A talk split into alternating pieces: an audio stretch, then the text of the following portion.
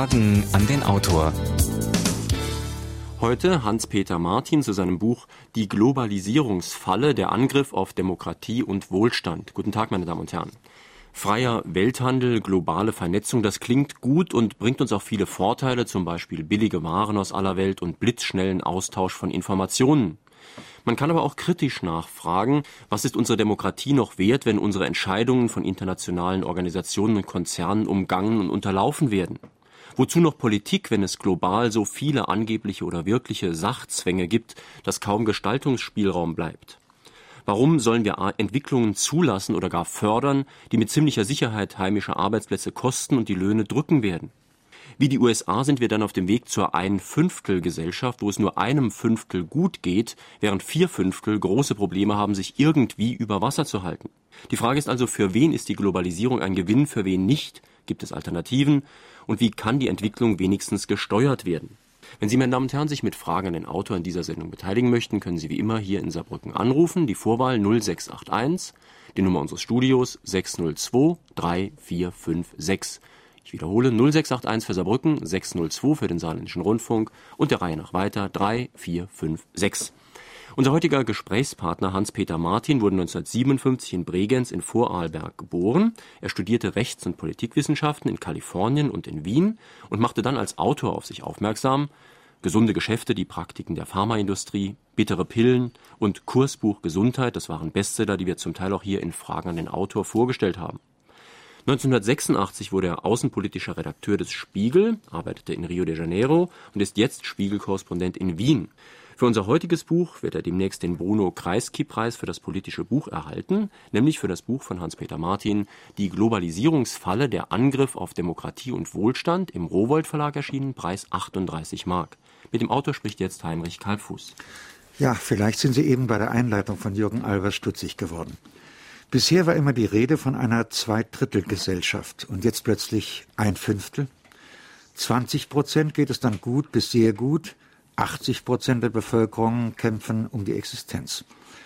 Woher kommt diese Horrorprognose, Herr Martin, und worauf gründet sie eigentlich?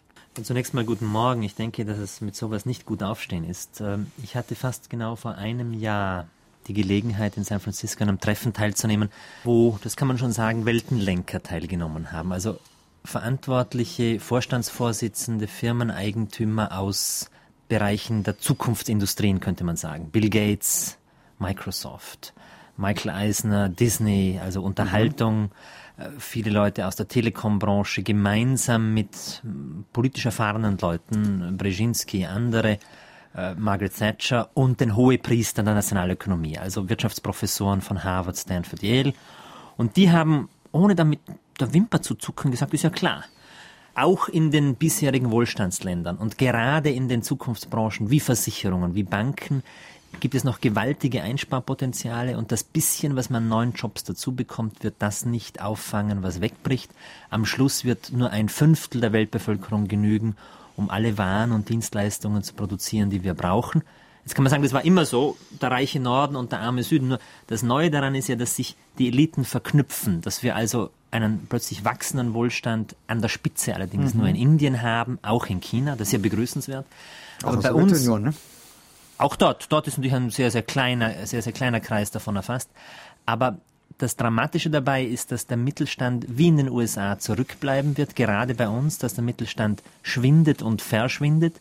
Und das in einer Zeit, wo es doch jedem von uns so geht, dass man sagt, eigentlich habe ich mehr zu tun als früher, es wird enger und ich kriege weniger dafür. Mhm. Und das ist natürlich ökonomisch, politisch und sozial hochexplosiv. Ein amerikanischer Firmenchef, den Sie in Ihrem Buch zitieren, hat es auf eine sehr eindrucksvolle Formel gebracht, nämlich die Frage sei künftig to have lunch oder to be lunch. Das heißt, zu essen haben oder gefressen werden. Ist das denn wirklich so? Eine Horrorvision. Ich meine, natürlich ist es so, dass die Kalifornier äh, zur Zuspitzung neigen. Aber in dieser Zuspitzung steckt ja oft äh, sehr, sehr viel Wahrheit. Ich glaube, heute werden wir alle noch Lunch haben.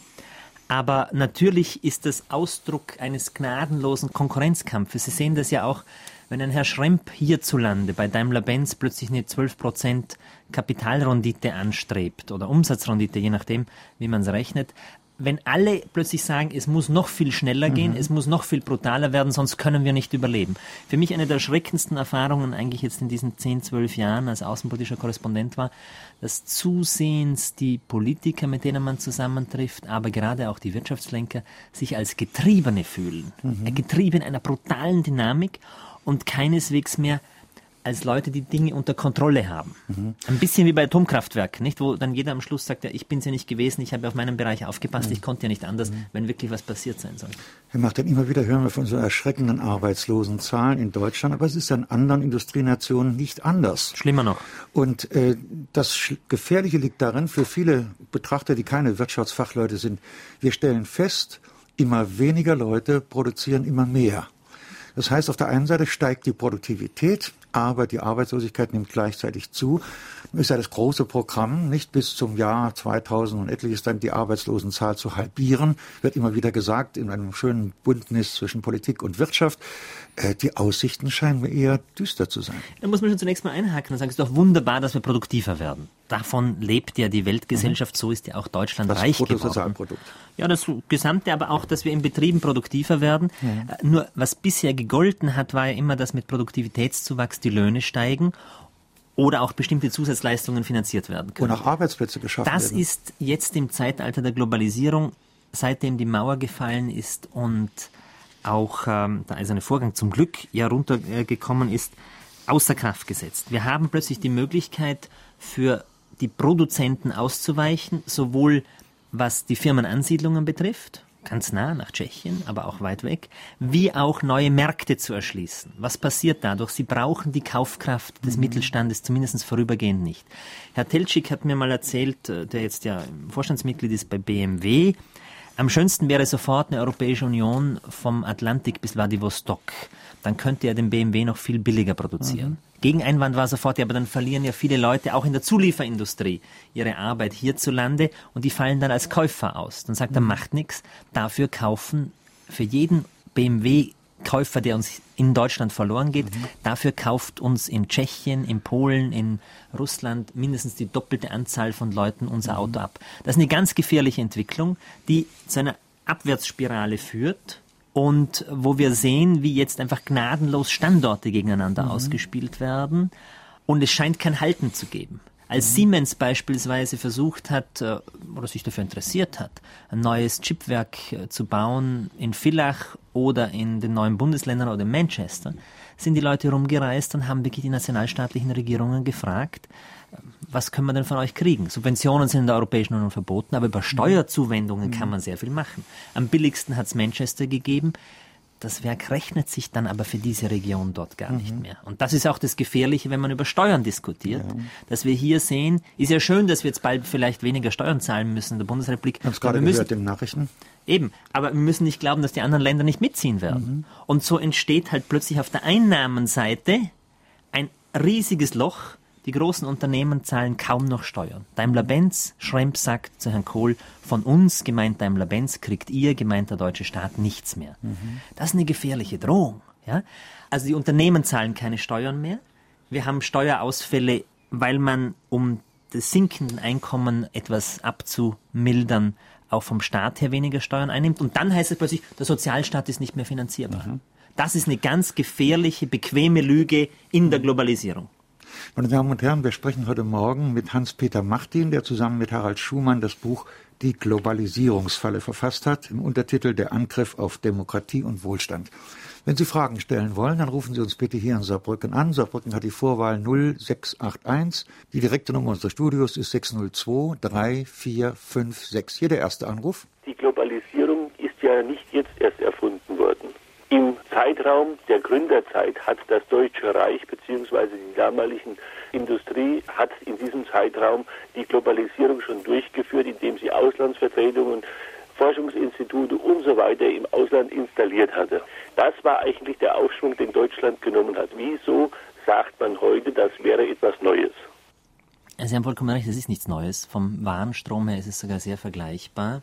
Was das Neue daran ist, ist, äh, dass die Kapitalverkehrskontrollen vollkommen gefallen sind, dass man also sehr, sehr schnell an verschiedenen Orten investieren kann, auch eine ganz andere Sicherheit hat. Also Milliarden von Vermögen kursieren um die Welt und zwar in Sekundenschnelle. Ja, Nanosekunden.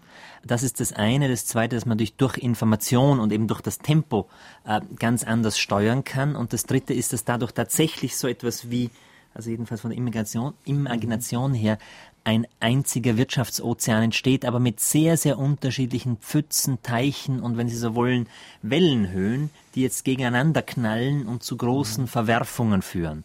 Es ist in der Tat zutreffend, dass die Handelsströme im Verhältnis zur Gesamtleistung der Volkswirtschaft wieder etwa dieses Niveau mhm. erreicht haben, aber die neuen Dynamiken keineswegs mehr so zwangsläufig Deutschland reicher machen. Ja wie das noch zur Jahrhundertwende der Fall war. Mhm.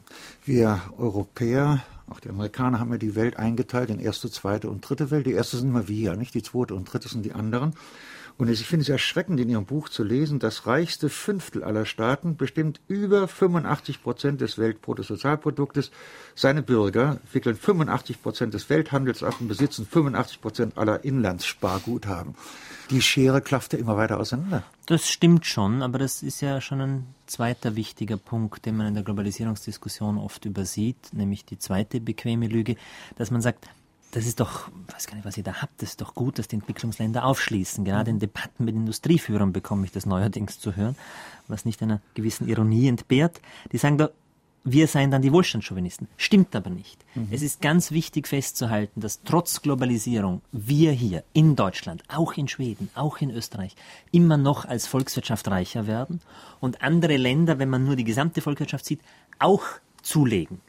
Das ist ja im Prinzip erfreulich. Was sich so verändert aufgrund der Dynamik, die jetzt entstanden ist, gerade innerhalb der reichen Länder, ist die Verteilung des Einkommens. Das oberste Fünftel zieht davon. Das meine ich jetzt gar nicht so furchtbar sozialneidig, sondern das sind natürlich Realitäten. Jemand, der sich im Bereich des Aktienmarktes nicht auskennt, hat eben nicht die Chancen, selber so steuernd einzugreifen. Jemand, der Informationen hat, kann einfach viel eher etwas dafür tun, dass ihm später noch besser geht. Und dieses Zurückbleiben der anderen vier Fünftel wird uns jetzt als zwangsläufig eingeredet. Aber es ist ganz wichtig festzuhalten, dass diese Art von Globalisierung kein Naturgesetz ist. Im Zuge der Globalisierung wird unsere erste Welt wohl an einem deutlichen Abspecken nicht vorbeikommen. Es geht dabei aber auch darum, dies in anständiger Weise in die Wege zu leiten. Hier meine ich in erster Linie auch ein Mehr an Solidarität der oberen Klasse, so sage ich es mal, mit dem unteren Drittel der Gesellschaft, damit äh, die ungünstigen Konturen der Zweidrittelgesellschaft halt nicht noch mehr heraustreten. Und ich denke, sonst wäre es mit dem vielbeschworenen sozialen Frieden dahin. Sie sprechen da ganz wichtige Fragen an. Äh, sicherlich gibt es gewisse Bereiche, wo man sagen muss, da kann man Branchen einfach nicht mehr halten. Wir haben es mit der Textilindustrie erlebt, diese Region hier und auch, wo ich ursprünglich herkomme aus Österreich, im Bereich äh, der Stahlindustrie. Da konnte man das noch sozial abfedern, aber es war irgendwie klar aus verschiedensten Gründen, dass das auf Dauer nicht mhm. zu halten ist. Aber der zentrale Punkt ist natürlich, wie gehen wir mit der neuen Situation um? Wenn es so ist, dass wir insgesamt immer noch reicher werden, aber trotzdem die Mehrheit der Bevölkerung den Eindruck hat, man bleibt zurück, dann läuft da was aus dem Ruder.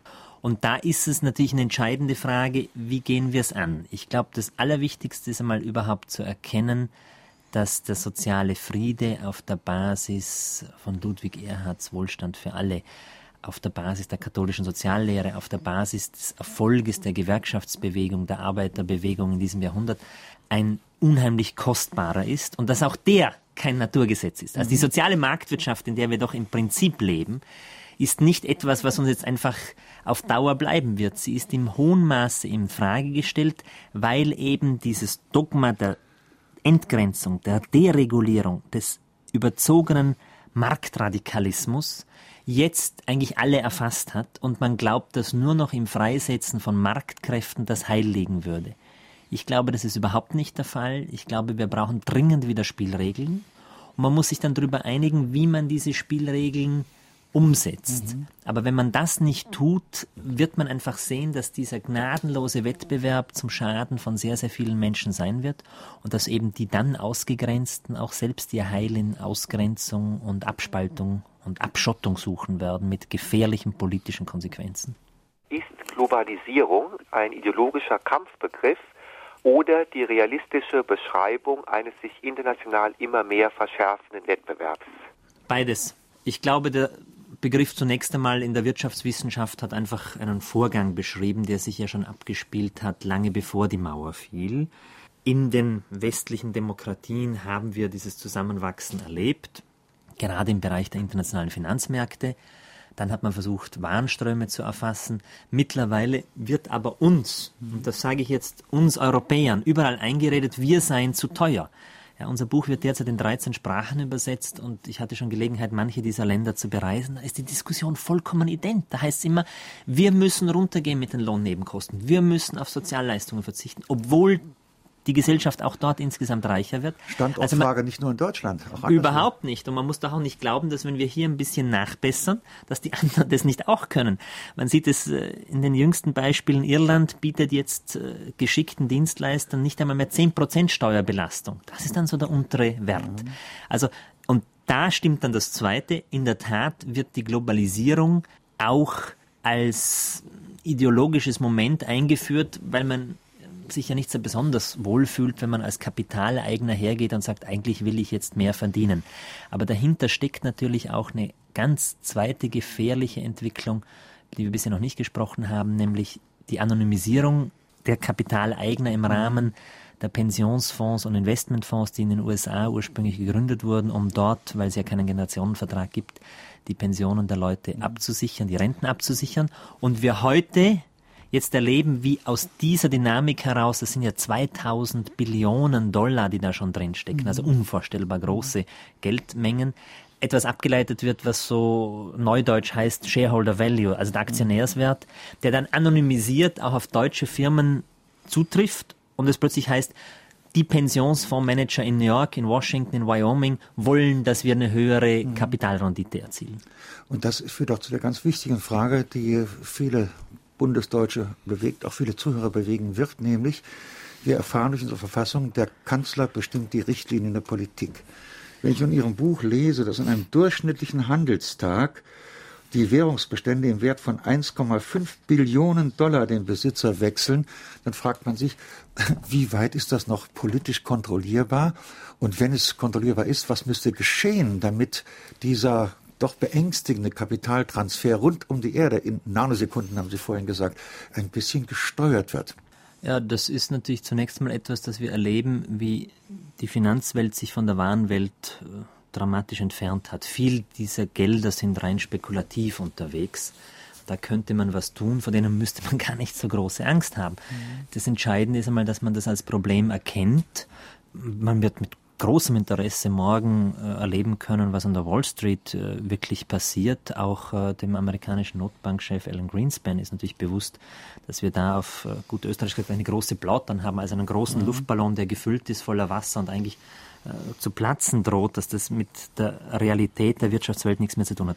Was mich immer wieder so erstaunt, ist, dass um den Terminus technicus einzuführen, dass Realkapital nicht gegen das Finanzkapital aufsteht. Oder andersrum, warum nicht vernünftige Unternehmensführer größerer Einheiten in ganz Europa mhm. sagen, es ist doch verrückt, wie uns diese Finanzspekulation und dieser Druck aus den Fonds jetzt im eigenen Wirtschaften einschränkt. Ich weiß, Helmut Kohl versucht es teilweise, er wird dann von Unternehmensführern schon als Herz-Jesu-Kommunist abgetan. Das ist eine erschreckende Entwicklung. Wenn wir den gemeinsamen Konsens verlassen, dass wir sowas wie eine soziale Marktwirtschaft haben wollen, ist noch ganz zu schweigen von der ökologischen Komponente, dann wird es sehr gefährlich. Aber man könnte was tun und das Instrument in diesem Fall wäre die Tobin Tax, also eine Devisensteuer, eine, eine Umsatzsteuer auf Devisentransfers. Auf das Ein, Geld, das ins Ausland verlagert wird. Ja, sehr, sehr kleiner Satz. Da gibt es wunderbare Berechnungen dazu. Der Herr Tobin ist ein amerikanischer Nobelpreisträger. Das könnte man machen. Die entscheidende Frage ist nur, mit wem? Mhm. Und da sieht man eben, dass die Vereinigten Staaten überhaupt nicht willens sind, derzeit darauf einzusteigen. Aber im europäischen Rahmen ginge das. Nationalstaatlich, Deutschland alleine, keine Chance. Meinen Sie nicht, ob hier in der Bundesrepublik es bald so kommt wie in anderen Ländern, dass die meisten ohne zwei Jobs gar nicht mehr bestehen können oder auskommen. Denn es wird doch immer schlechter, weniger Geld und mit der Verlegung ins Ausland von den Produktionen und die Arbeitsplätzen zum Beispiel in die Billigländer. Das ist sicherlich eine ganz zentrale Frage. Natürlich erleben wir, dass äh, wir im Bereich der Technologie noch unheimliche positive Entwicklungen ja hinter uns haben. Also wir sind eben noch viel effizienter geworden. Mhm. Wir erleben im Bereich der Arbeitsteilung, dass mittlerweile ja Automobile in 30, 40 Ländern in Teilen gefertigt werden, dann irgendwo zusammengeschoben. Und einer unter einer Marke verkauft. Und unter einer Marke verkauft. Nicht darum heißt es ja auch nicht mehr bei Mercedes uh, Made in Germany, sondern Made by Mercedes. Ja. Uh, weil man nicht mehr so genau sagen will, wo das überall passiert. Und dass wir obendrauf noch diesen Druck der Globalisierung bekommen, der ja gerade vom Aktionärswertdenken her dieses gnadenlose Streben nach noch mehr Effizienz, nach ständigem Vergleichen von Unternehmenseinheiten. Beispiel Pacific Telesis, eine wichtige kalifornische Telekom-Firma, braucht nur halb so viele Mitarbeiter, um jene Leistung zu erbringen, die Deutsche mhm. Telekom erbringt. Also muss man doch bei der Deutschen Telekom die Hälfte der Leute einsparen. Immer weiter vorantreibt. Man kann ja auch global innerhalb von Sekunden vergleichen, Betriebsergebnisse. Warum macht ihr da drüben so viel Gewinn und wir hier so wenig? Dass wir schon erleben, dass das noch viele, viele Jobs kosten wird. Wir haben das im Buch ja auch durchgerechnet in einzelne Branchen, im Bankbereich mhm. sind, wenn man diese wie ich finde, gefährlichen Effizienzkriterien anlegt. Aber sie werden ja in Realita angelegt. Im Bankenbereich ist jeder zweite Job gefährdet. Mhm. Es gibt den bösen Satz, dass die Bankindustrie schon die Stahlindustrie der 90er Jahre sein wird. Also ich referiere mal gerade aus Ihrem Buch, Herr Martin. Sie kommen zu dem Schluss, zusammen mit Ihrem Co-Autor, dass in den kommenden Jahren weitere 15 Millionen Arbeiter und Angestellte in der Europäischen Union um ihre Vollzeitjobs fürchten müssen. Und die Arbeitslosenquote könnte von derzeit so 9 Prozent auf 21 Prozent ansteigen. Und da kommen wir genau zu dem Einwand oder auch der Besorgnis der Hörerin, die ich vollkommen teile. Das heißt natürlich nicht, dass all diese Leute dann wirklich arbeitslos sein werden, sondern dass das verloren geht, was man einen bisher normalen Job genannt hat. Also ein gesichertes Vollzeiteinkommen mit entsprechender Absicherung der mhm. Lebensrisiken. Bis zur Rente mehr oder weniger bis zur Rente. Das ist ja sowieso mhm. schon nicht mehr so klar.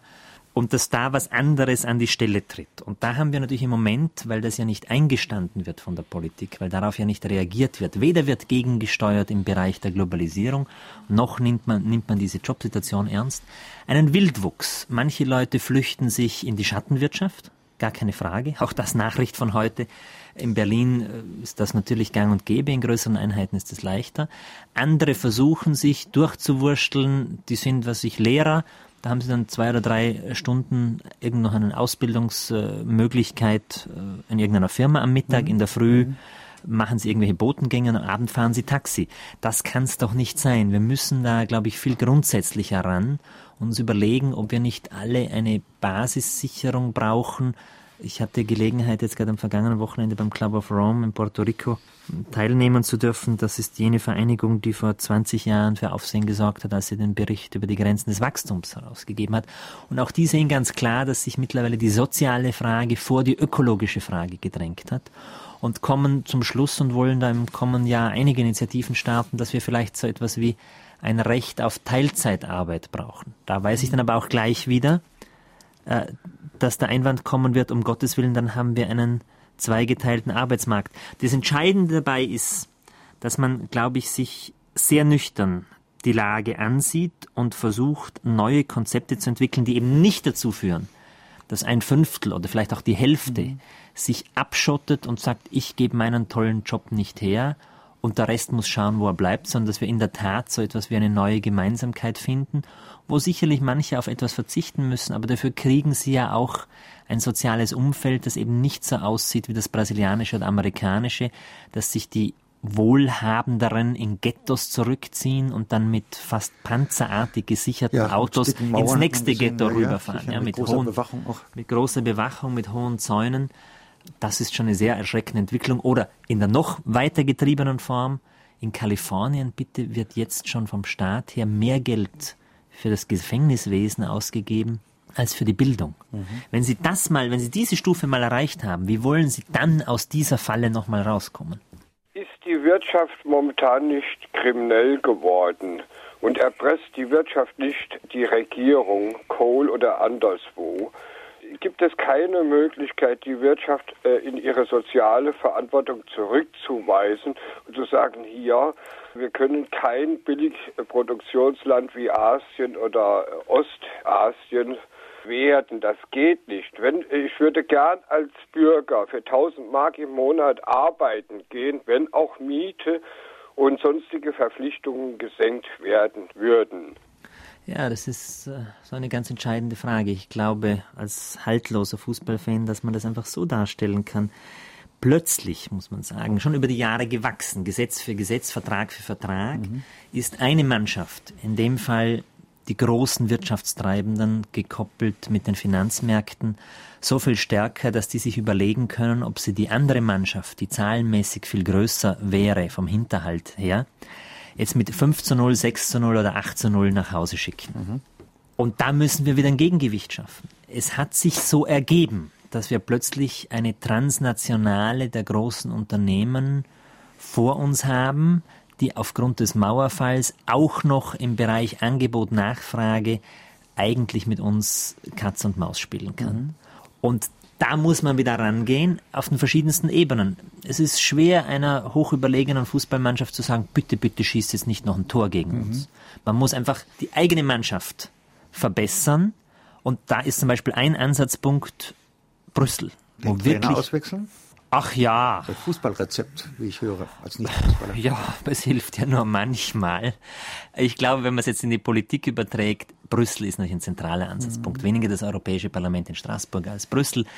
Da haben wir im Moment die Situation, dass 5000 hoch gebildete und gut informierte Industrielobbyisten, nichts gegen diese Leute, die machen ihren Job, die sind bei der anderen Mannschaft. Mhm da schon aktiv werden, bevor eine Richtlinie überhaupt angedacht wird, die dann in nationalstaatliche Politik umgesetzt wird. Herr Bangemann hat ja recht, wenn er sagt, 80 Prozent aller wirtschaftspolitisch relevanten Entscheidungen finden mittlerweile in Brüssel statt. Aber auf der anderen Seite haben sie nur 13 Gewerkschaftssekretäre. Mhm. In Gesprächen mit dem DGB hieß es ja, das haben wir verschlafen, weil wir so mit der deutschen Einheit beschäftigt waren. Jetzt sage ich, die deutsche Einheit kriegen wir hin. Das darf ich als Österreicher noch mitsagen, der hier lange Jahre Steuern bezahlt hat mhm. und nicht zu so knapp. Und das ja auch für vollkommen in Ordnung halte. Die kriegen wir hin. Aber was machen wir denn jetzt mit diesem neuen Europa, wo wir ständig regional, nationalstaatlich, Belegschaft um Belegschaft und dann auch noch West gegen Ost gegeneinander ausgespielt werden. Da müssen wir dringend neue Spieler in die Mannschaft nehmen, ein neues Konzept uns erdenken, investieren, vermutlich auch in den Zusammenhalt. Ja, mhm. ich glaube, dass es wichtig ist, dass man wieder erkennt, auch Kleinunternehmer. Wir bekommen Briefe, serienweise Briefe. Das damit hatte ich überhaupt nicht gerechnet. Serienweise Briefe von Zulieferern. Zum Beispiel, jetzt kann man es ja sagen, Leute, die unter Herrn Lopez sehr gelitten haben bei Volkswagen. Hat die, sagen, Preise gedrückt. Ja, und wie? Brutal. Die sagen, wir konnten nicht mehr. Und dann haben wir begonnen, uns untereinander zu informieren. Und wir kamen drauf, dass das angeblich günstigere Angebot, das vorgelegen hätte von einem anderen Mitbieter, nur im Kopf des Herrn Lopez existiert mhm. hat. Ja, das geht eben so lange, solange auch die Zulieferer untereinander nicht kommunizieren. Ist die Mehrheit unserer Politiker so dumm und so unselbstständig denkend oder so festgefahren im alten kapitalistischen Marktsystem denkend oder so egoistisch oder etwa nur sind es etwa nur Hampelmänner von Interessengruppen, dass sie nicht merken, dass sie unsere soziale Marktwirtschaft in jeder Hinsicht kaputt machen? Das ist eine Frage, die mich auch sehr beschäftigt. Ich will es nicht so drastisch formulieren wie Sie. Mhm. Aber ich glaube, dass der Großteil unserer Politiker es gut meint. Das habe ich in meinen Hamburger Jahren gelernt, dass gut gemeint oft das Gegenteil von gut gemacht ist. Ja. Aber das ist natürlich noch eine Generation, die da am Ruder ist, im Wesentlichen, die in den Jahrzehnten des Zuwachses sich darum gekümmert hat, den Zuwachs möglichst dorthin zu leiten, woher die eigene Wählerklientel stammt. Das hat ja auch eigentlich doch, wenn man jetzt Deutschland betrachtet oder auch Zentraleuropa, sehr, sehr gut funktioniert. Und jetzt läuft es plötzlich andersrum. Sie merken auch, dass das sich Zusammensetzen mit den führenden Industriellen des Landes eigentlich nichts mehr hilft. Und diese so dringende Neuorientierung, Leute, geht's nach Brüssel, nehmt dort den Ministerrat ernst, die jeweilige Richtlinienentscheidung. Passt auf, wenn der Euro kommt. Wir brauchen da eine soziale Abfederung dazu, sonst kostet es noch Millionen weitere Jobs. Die wird von den wenigsten im Lande begriffen. Und die, die offensiv davon sprechen, die lacht man auch noch aus. Das hat natürlich auch jeweils mit der politischen Klientel zu tun. Bisher muss man doch sagen, hat man in die Europapolitik immer eher Leute geschickt, mit denen man halt Nationalstaatlichkeit wieder nicht mehr so viel anfangen konnte. Die waren dann gut versorgt. Ja, auch das. Aber dass wir einfach erkennen müssen, dass es nationalstaatlich nicht mehr geht, dass in der Tat auch ein Herr Kohl im Verhältnis zu den internationalen Finanzmärkten nur ein Hampelmann ist, so imposant seine persönliche Erscheinung ist, das ist etwas, worauf ich dringend warte. Ich glaube, dass sich diese Erkenntnis durchsetzt. Noch wichtiger ist dann aber auch tatsächlich dort gegenzusteuern, also auf dem Spielfeld auch anzutreten, wo wirklich die wirkliche Entscheidung fällt. Es genügt mir nicht, um nochmal im Fußball zu bleiben, dann ein großes Provinzspiel zu gewinnen, sondern ich muss schon in der Champions League den Sieg einfahren, damit ich wieder in die nächste Runde weiterkomme. Herr Martin, aber keinem Politiker wird entgehen, dass wir einen Jobless Growth haben, wo das der Fachausdruck heißt. Also eine, Manche bestreiten das. Ja, eine, eine Zunahme der Produktivität, ohne dass dadurch neue Arbeitsplätze entstehen. Und das Zweite, was Sie eben angedeutet haben, da gibt es national organisierte Arbeitnehmer, zum Beispiel im DGB, die stehen internationalen Konzernen gegenüber und die blocken jede Forderung, jede berechtigte Forderung auch dadurch ab, dass sie sagen, wenn ihr nicht wollt, wenn diese Bedingungen nicht akzeptiert werden, verlagern wir die Produktion ins Ausland. Das ist auch da und dort geschehen. Ja, das ist schon wahr. Also zum einen dringend ist eben, dass natürlich auch Belegschaftsvertreter miteinander reden da, sie, da zeigt es sich, dass die Treffen bisher schön Wettertreffen waren. Jetzt sind die plötzlich nicht mehr gewünscht, wenn zwischen Siemens Belgien und äh, Siemens Niederlanden und Siemens Deutschland Belegschaftsvertreter sich ausgetauscht haben. Es ist mir schon bewusst, dass ganz viele Gewerkschafter in Frankreich sehr anders denken als in Deutschland. Nur erst wenn die zusammenkommen und begreifen, dass sie ja unterm Strich dann gemeinsame Verlierer sind. Mhm. Ja? Siemens zahlt nur noch halb so viel Steuern weltweit wie 1991. Ja, das ist ja alles Geld, das dann eben der Bildung, der Forschung, der wichtigen Infrastruktur Allen fehlt. öffentlichen Aufgaben. Dann kann man dagegen steuern. Wie denn? Das ist ja keine Frage, dass wenn es so etwas gäbe wie eine europäische Sozialkarte oder auch ein Verständnis eines europäischen Wohlfahrtsstaates, so wie das jetzt auch Pierre Bourdieu eindrucksvoll gefordert hat in den mhm. vergangenen Wochen, dass man da viel machen kann. Der entscheidende Knackpunkt ist für mich immer noch, dass man begreift, dass eben Staat nicht gleich Staat ist und dass diese Deregulierung, die in vielen Bereichen, das sage ich ja als einer, der aus einem Land kommt, wo noch vieles überreguliert ist in Österreich, mhm. ja, mit viel zu viel Vorschriften äh, und nicht nur Titeln, sondern auch Vorschriften, dass diese Deregulierung nur bis zu einem gewissen Punkt sinnvoll ist und dass Staat eben nicht mit Bürokratie gleichzusetzen ist und noch wichtiger, wenn wir nicht bald vernünftige Spielregeln für diesen positiven Wettbewerb, den positiven Markt bekommen, werden wir in jedem Fall mehr Staat kriegen. Aber den falschen, einen mhm. autoritären, einzelne radikale Populisten, Verführer werden uns sagen, ich richte das schon für euch. Und man sieht ja, wie diese Parteien Zulauf haben. Der Jörg Penn und der Lö Haider, ja. das sind austauschbare Figuren. Solche Leute gibt es sogar schon in Neuseeland. Dort heißt die entsprechende Bewegung New Zealand First, also Neuseeland zuerst, die in Österreich Österreich zuerst und in America America First heißt. Mhm. Da wird es dann ganz gefährlich. Wäre es nicht sinnvoll, wenn Bonn Brüssel und die, und die Waldstreet sausen lassen würde, denn von dort wird ja deutsche Wirtschaftspolitik gemacht, die den Rexroth schon jahrelang überflüssig macht und wieder feste Grenzen einführen würde mit Zöllen und Kontrollen. Wäre das nicht die Grundvoraussetzung, um die Massenarbeitslosigkeit in Deutschland wie ein Spuck hinwegzufegen? Na, da müssen Sie sehr vorsichtig sein. Der Spuck, der lässt sich nicht mehr so einfach wegfegen. Die ganzen Unternehmen arbeiten mittlerweile so supranational, dass ein so wichtig Deutschland ist und so groß es ja auch wieder geworden ist, alleine das nicht unter den Griff bekommen kann. So eine Renationalisierung hätte sogar viel, viel größere Gefahren und würde nach ganz kurzer Zeit sowohl sogar zu einer zusätzlichen Verarmung mhm. führen. Man könnte dann Mercedes ja zum Beispiel gar nicht mehr hier in Deutschland fertig bauen, weil die ganzen Zulieferer ja nicht mehr liefern könnten. Sie müssen schon eine Einheit finden, wo sie in vernünftigem Rahmen gegensteuern können gegen die negativen Entwicklungen einer an und für sich positiven Entwicklung der wachsenden Arbeitsteilung und der wachsenden Produktivität. Und das wäre sicherlich Europa. Europa könnte für sich genommen die ökologische Steuerreform endlich durchziehen, eine mhm. Transportkostenwahrheit zum Beispiel einführen. Dann wäre über Nacht ein anderer Spuk zu Ende, dass beispielsweise chinesisches Holzspielzeug billiger in Deutschland zu kaufen ist als tschechisches und damit den Tschechen ja wieder Chancen nimmt, mhm. selber zu wachsen. Äh, man könnte im Rahmen Europa in der Tat diesem Überhandnehmen eines Casino-Kapitalismus, den wir tatsächlich von den Börsenplätzen, den großen Börsenplätzen der Welt ausgehend hier ja auch zusehends so als, ja, als, als einen absurden, verselbstständigen Druck erleben, um dagegen zu steuern. Aber Deutschland alleine geht gar nicht und politisch sage ich als Nichtdeutscher auch bitte nicht. Dann haben wir noch mhm. ganz andere Probleme auf diesem Kontinent, äh, die dann ganz schnell wieder etwas hochkommen lassen, was wir Ende der 20er, Anfang der 30er Jahre schon erlebt haben. Wobei man da einhaken muss, dass eine der erschreckenden Dinge für mich als Journalist ja auch ist, dass so viele Wirtschaftswissenschaftler, so viele Kommentatoren, die älter sind als ich, zusehends die Zustände, in denen wir heute uns bewegen, mit dem Ende der 20er, Anfang der 30er Jahre vergleichen. Da muss man aber auch gleich wieder hinzufügen, erstens Geschichte wiederholt sich nicht und zweitens haben wir doch das große Privileg, heute schon zu wissen, was da am Ende stand, während die Leute in den 20er Jahren noch keineswegs vom Jahr 1939 oder gar 45 wussten. Die Globalisierung, wer sagt eigentlich, dass die sein muss? Es gibt doch ökonomische Richtungen, die aufzeigen, dass es durchaus nicht so wie heute sein muss. Ich will jetzt da keine Namen nennen.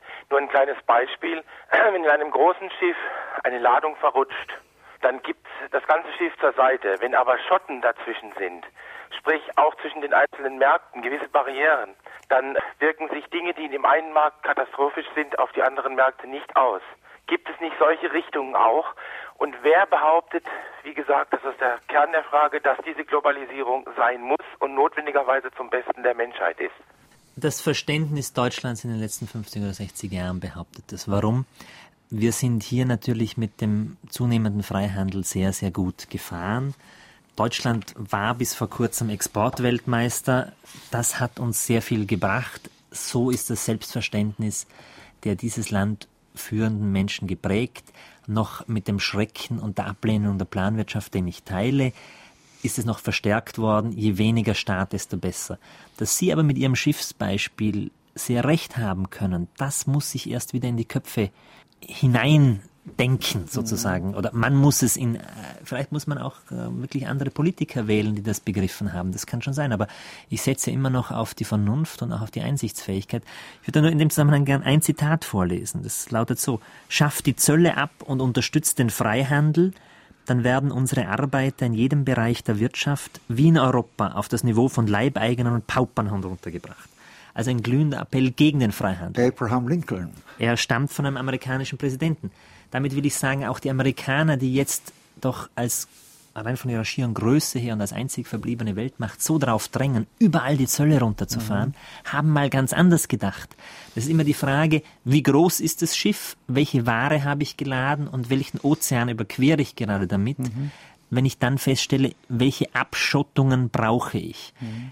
Auch die neuen Tiger, die großen neuen Tiger, Malaysien, Südkorea, die haben das längst begriffen. Mhm. Die öffnen sehr, sehr graduell und wir hängen da einem Dogma nach, das sich noch einmal 50 Jahre lang bewährt hat, mhm. aus deutscher Sicht, aber jetzt plötzlich zumindest gegen den größeren Teil der Bevölkerung zurückschlägt. Mhm. Was ist denn zu sagen gegen das viel zu oft zu hörende Argument der Arbeitgeber, das Norbert Walter, das ist der ja, ja. Chefwirtschaftsfachmann der Deutschen gut. Bank, formuliert hat? Also 20 Prozent Bruttolohnabschlag sind notwendig, um wieder Vollbeschäftigung zu bekommen. Was ist da dran? Das muss er, müsste er dann auch machen. Das ist äh, ungefähr so logisch wie die Österreicher, die gesagt haben, der Jörg Haider wird nie mehr als 15 Prozent bekommen. Dann haben sie gesagt, nicht mehr als 25 und jetzt hat er schon 28 und sagen, aber über 35 wird er schon nicht kommen. Das kann man doch so nicht sagen. Wenn es wirklich so wäre, dass wir in einer tatsächlich globalisierten Ökonomie leben, dann müsste in der Tat, und Sie hören schon in vielen Konjunktiven, dass es ja so nicht ist, dann müsste in der Tat ein deutscher Ingenieur, der jetzt seinem Arbeitgeber etwa 130.000 Mark im Jahr wert ist, eins zu eins antreten gegen einen tschechischen, der nur 20.000 kostet oder gar einen indischen, der mit 7000 Mark auskommen kann. Jetzt erstens wissen wir, dass die Produktivität sehr anders ist, das Standort sich durch ganz andere Dinge definiert und dass einfach so ein Lohnabschlag da oben drauf, selbst wenn jetzt der Ingenieur sagen würde, okay, ich brauche nicht mehr 130.000 mhm. Bruttolohnsumme wohlgemerkt, das ist nicht das, was er netto ausbezahlt bekommt. Ähm, ich versichte auf 20 Prozent, wäre immer noch drei bis viermal so teuer wie sein Nachbar in Tschechien. Das kann in manchen Bereichen genügen. Aber insgesamt ist es eine Milchmädchenrechnung, die ja auch wiederum nur dazu dient, hierzulande, man muss es so sagen, wie es ist, die Kapitalrendite zu erhöhen. Mhm. Da muss man ganz vorsichtig rangehen und sich schon einfach auch klar sein, dass vieles, was jetzt im Zusammenhang mit Globalisierung und als Zwangsläufigkeit diskutiert wird, halt die alte Geschichte ist.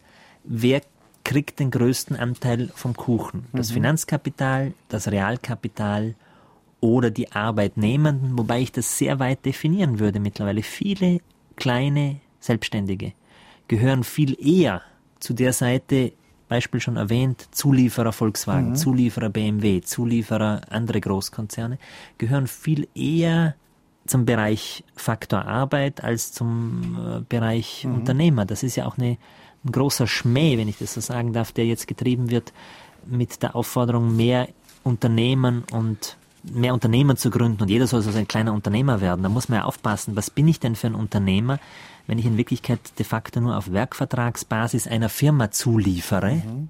und da in der Abhängigkeit stehe. Das ist die moderne Form eines Tagelöhners. Das ist nicht mehr der Unternehmer, wie man ihn hier aus dem mhm. Mittelstand gekannt hat.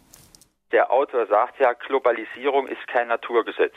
Ich sage dazu, sie ist allerdings auch nicht Gott gewollt, denn sie wird von Menschen inszeniert, sie wird von ihnen gestaltet und von einigen wird sie regelrecht als Geisel benutzt. Und sie wird auch benutzt als Schlagwort, welches vernebeln soll und für alle möglichen Interessen herhalten muss aber auch um sich gegenseitig hochzuschaukeln und unter Druck zu setzen. Äh, der Wirtschaftsstandort Deutschland, dieses Schlagwort muss ständig dafür herhalten und die Politik macht sich zum Handlanger der Wirtschaft. Die Frage, warum ist es so ungemein schwer, die Menschen bei uns davon zu überzeugen und geht es vielen bei uns vielleicht noch zu gut?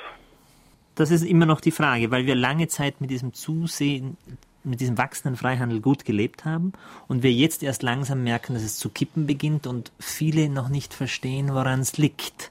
Trotzdem, es gibt eine Alternative dazu. Das soll jetzt nicht zu negativ werden. Und die Alternative heißt Europa, aber ein anderes Europa auch von der Berichterstattung her als das, was wir bisher wahrnehmen. Es ist eben nicht besonders wichtig, ob jetzt noch ein Vizepräsidentenposten mehr mhm. oder weniger in Straßburg den Deutschen zufällt oder einer bestimmten Fraktion.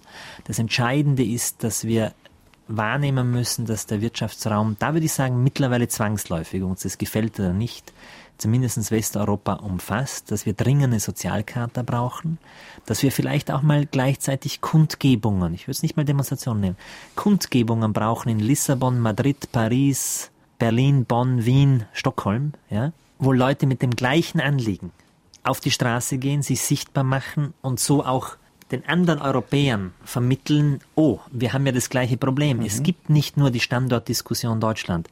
Schweden ist ein Land, das wirklich in seiner eigenen Identität derzeit große Probleme hat, weil es genau die gleiche Debatte führt. Die sagen, ja. wie konnten wir so lange von unseren Weltexporten äh, gut leben und jetzt plötzlich mussten wir allein in den letzten vergangenen fünf mhm. Jahren 290 Gesetzesanpassungen hinnehmen im Bereich der Sozialgesetzgebung. Ja. Das geht ans Eingemachte, das geht ans Selbstverständnis und führt leider auch in Schweden derzeit eher dazu, dass man sagt, na, vielleicht sollten wir schneller wieder raus aus der Europäischen Union, als wir drin waren.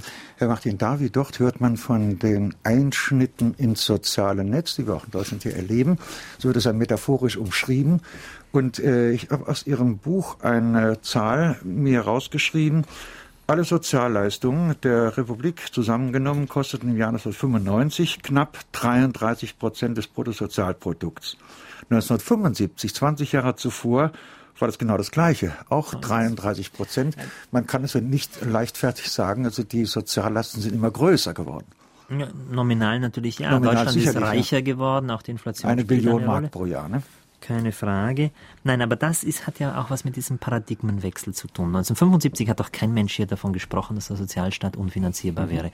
20 Jahre später wird das schon selbstverständlich angenommen. Ja, da ist was passiert. Da sind eben die gewaltigen Steuerausfälle hinzugekommen. Allein 50 Milliarden Mark, 50 Milliarden Mark mhm. entgehen dem deutschen Fiskus auf der Grundlage von Dingen, die man früher noch Kavaliersdelikte genannt hätte. Ja, ein bisschen in Luxemburg Geld anlegen und da und dort. Aber auch aufgrund legaler Schlupflöcher, weil eben Belgien, weil eben Irland, und das meine ich jetzt nicht böse gegen Belgien und Irland, die versuchen ja auch nur mitzuhalten und ihren Standort zu sichern, noch viel günstigere Möglichkeiten bietet, Kapital anzulegen oder zu wirtschaften. Diese 50 Milliarden Mark sind genauso viel wie die Neuverschuldung des Bundes beträgt. Also da, so wird dann der Sozialstaat unfinanzierbar. Er wird natürlich auch immer schwerer finanzierbar durch die wachsenden Arbeitslosenzahlen, weil da natürlich nicht nur Beitragszahler verloren gehen, sondern eine Anzahl von Menschen, das sind ja jeweils Einzelschicksale, mhm. versorgt werden müssen. Es muss ihnen geholfen werden, mit denen man im ursprünglichen Konzept überhaupt nicht gerechnet hat. Aber da kann man auch nur wieder aufpassen, Achtung, Globalisierungslüge. Könnten Sie eins noch mal kurz skizzieren? Und ist Deutschland wirklich von den Lohnkosten her so teuer? Jetzt ist die letzten zwei Jahre der Hauptmotor der Konjunktur der Export gewesen, nicht die Binnennachfrage. Denn die, die ihre Arbeitsplätze verloren haben, gehen ja als Nachfrage auch verloren. Und gehen die Überschüsse nicht in China zum Beispiel nicht genauso in Rationalisierungsinvestitionen, wie sie hier in Rationalisierungsinvestitionen gehen? Ja, mittelfristig stimmt es natürlich, dass äh, auch dort rationalisiert wird. Aber ich glaube mal, der Grundsatz ist, jawohl, es gibt eine Globalisierung, sie ist aber gar nicht so extrem. Es sind nur acht bis zehn Prozent des Warenverkehrs außerhalb der EU zu verzeichnen. Das heißt, es hat viel mit, was mit dem hausgemachten Problem, eben Veränderung des Kräfteverhältnisses zu tun. Und tatsächlich ist es so, auch Deutschland als Einheit genommen profitiert weiterhin von der Globalisierung. Unsere Handelsbilanzen sind positiv. Die Frage ist dann eben immer nur, wer in Deutschland profitiert davon und in welcher Form. Und da gibt es diese, ich würde schon sagen, bedrohlichen Entwicklungen, denen man gegensteuern kann, wenn man sie mal überhaupt als Problem begreift und nicht immer nur so tut, als ob die Politik der Wirtschaft zu dienen hätte. Ich glaube schon, dass die Politik teilweise sich für zu wichtig genommen hat. Auch in Frankreich. In Österreich sowieso, in Deutschland teilweise auch. Aber das Gegenteil heißt wirklich, was wir jetzt erleben, das Kind mit dem Bad ausschütten. Und darum ist für mich auch der zentrale Satz in unserem Buch, wir brauchen wieder das Primat der Politik. Wir brauchen wieder einen strengen Schiedsrichter in einem Fußballspiel. Die Wirtschaft muss da nicht den einzelnen Spieler ersetzen. Mhm. Und wir brauchen auch klare Definitionen, zum Beispiel über Torgrößen. Es ist doch nicht so schwer zu sagen, unser Tor ist eben so groß, wie es ist. Und da kann nicht eine andere Mannschaft hergehen und das doppelt so groß machen und dann sagen, das ist immer noch Fußball oder gar den, den Ball mit der Hand ins Tor tragen. Darum ist zum Beispiel das wieder eine konkrete Politik übersetzt, einer zentralen Dinge natürlich auch, dass man wirklich dafür sorgt, dass Meinungsfreiheit und Versammlungsfreiheit in den anderen Ländern, die jetzt mit dem Weltmarkt tätig sind, gegeben ist, dass man offensiv dagegen aufgeht, auftritt, wenn Siemens, etwa sagt, wir schließen ein Werk in Malaysia, wenn dort Gewerkschaften erlaubt werden mhm. und gehen lieber nach Vietnam. Nicht nur, weil man damit den malaysischen Arbeitnehmern, die doch in Wirklichkeit auch das wollen, was wir hier wollen, und da ja auch ein Recht drauf haben, hilft, sondern weil man damit die Verwilderung der Sitten auch bekämpft. Nur das muss man eben immer im größeren Zusammenhang sehen. Und wenn man es im größeren Zusammenhang sieht, kann man da auch wirklich konkrete Initiativen setzen. In Europa und weltweit. Meine Damen und Herren, drei Anruferinnen und Anrufer des heutigen Vormittags bekommen demnächst ein kostenloses Exemplar, die Globalisierungsfalle, zugeschickt. Diesmal sind es Rolf Pohl und Ingrid Scheurer aus St. Ingbert und Susanne Piontek aus Kleinplittersdorf. Noch ein Anruf? Ist es nicht so, dass man, so wie sich die Entwicklung im Moment dreht, gar nicht um eine Globalisierung herumkommt? Und dass unser Wohlstand, auch wenn diese Globalisierung nicht wäre, gar nicht zu halten ist, dass es nicht eigentlich von Vorteil ist, wenn sich die äh, Sachen alle aneinander angleichen, die ganzen Wirtschaften. Und selbstverständlich müssen dann die Industrienationen zurückstecken. Aber ehrlich gesagt geht es uns nicht im Großen und Ganzen immer noch viel zu gut. Ist da nicht noch viel, wo man zurückstecken kann, um wieder auf ein vernünftiges Maß zu kommen? Das ist immer sehr relativ, nicht? Äh, wenn Sie jemand in Indien erzählen, dass äh, in Deutschland ein Facharbeiter 3000, 3500, 4000 Mark netto nach Hause trägt, dann hält er sie für einen Millionär. Wenn sie hier aber in der Erwartung dessen, dass das so bleibt, sich ein Häuschen angekauft haben, Schulden haben, dann sind 500 Mark im Monat weniger plötzlich eine ziemliche Katastrophe, weil sie aus allen Systemen rausfallen und dann plötzlich eine teure Mietwohnung nehmen müssen. Also so etwas kann, glaube ich, nur graduell gehen. Und wäre es wirklich ein weltfairer Ausgleich, säße ich hier als ziemlich mieser Wohlstandschauvinist. Ist aber nicht. Wir werden immer noch reicher und sicherlich gibt es große Brocken zu knacken. Die Rentenversicherung ist eine, die Gesundheitskosten sind eine, aber davon wird ja derzeit nur geredet. Die anderen Faktoren sind, dass wir auch aufpassen müssen. Es gibt auch sowas wie eine Belastbarkeitsgrenze einer Nation oder eines Kulturkreises. Würden wir jetzt ganz schnell sagen, okay, Globalisierung führt keinen Weg daran vorbei, wir machen einen großen weltweiten Ausgleich, dann würde hier nicht nur der jetzige Wohlstand und damit auch die Kaufkraft, die immer noch wichtig ist für die Unternehmen. Man soll sie auch nicht ganz schlecht äh, machen oder sagen, die brauchen uns überhaupt nicht mehr, dann hätten wir noch schlechtere Karten. Jedenfalls vorläufig ist es nicht so. Würden wir nicht nur das in den Keller fahren, sondern das ist doch auch klar, dass man einen, eine so brutale Anpassung nach unten nicht ohne politische Konsequenzen hinnehmen würde. Oder noch viel deutlicher, ich glaube, wenn wir jetzt tatsächlich sagen würden, der kleinste gemeinsame Nenner ist der weltweite Nenner, dann würde uns hier die Demokratie flöten gehen und davon hätten auch die Länder in der dritten Welt nichts. Mhm. Weil ohne Demokratie hier, nur noch mit autoritären Systemen, könnten wir uns ja nicht einmal mehr einsetzen dafür, mhm. dass auch im Bereich der sozialen und ökologischen Mindeststandards weltweit endlich was getan wird. Martin, wir können jetzt sehr leicht eine neue Stundensendung ankurbeln, äh, wenn ich Sie frage nach der Bedeutung des viel äh, diskutierten und teilweise sogar berüchtigten Euro, der uns ja bevorsteht. Kann der etwas bringen, zum Beispiel gegen die Kapitalverschiebung, die ja auch in Europa stattfindet? Geht das Ganze ohne eine Angleichung der Volkswirtschaften in Europa? Das ist das Bedenken vieler Menschen in Europa? Der Euro ist eine schwierige Frage. Ich würde sagen, er ist in der jetzigen Situation eine notwendige Notlösung.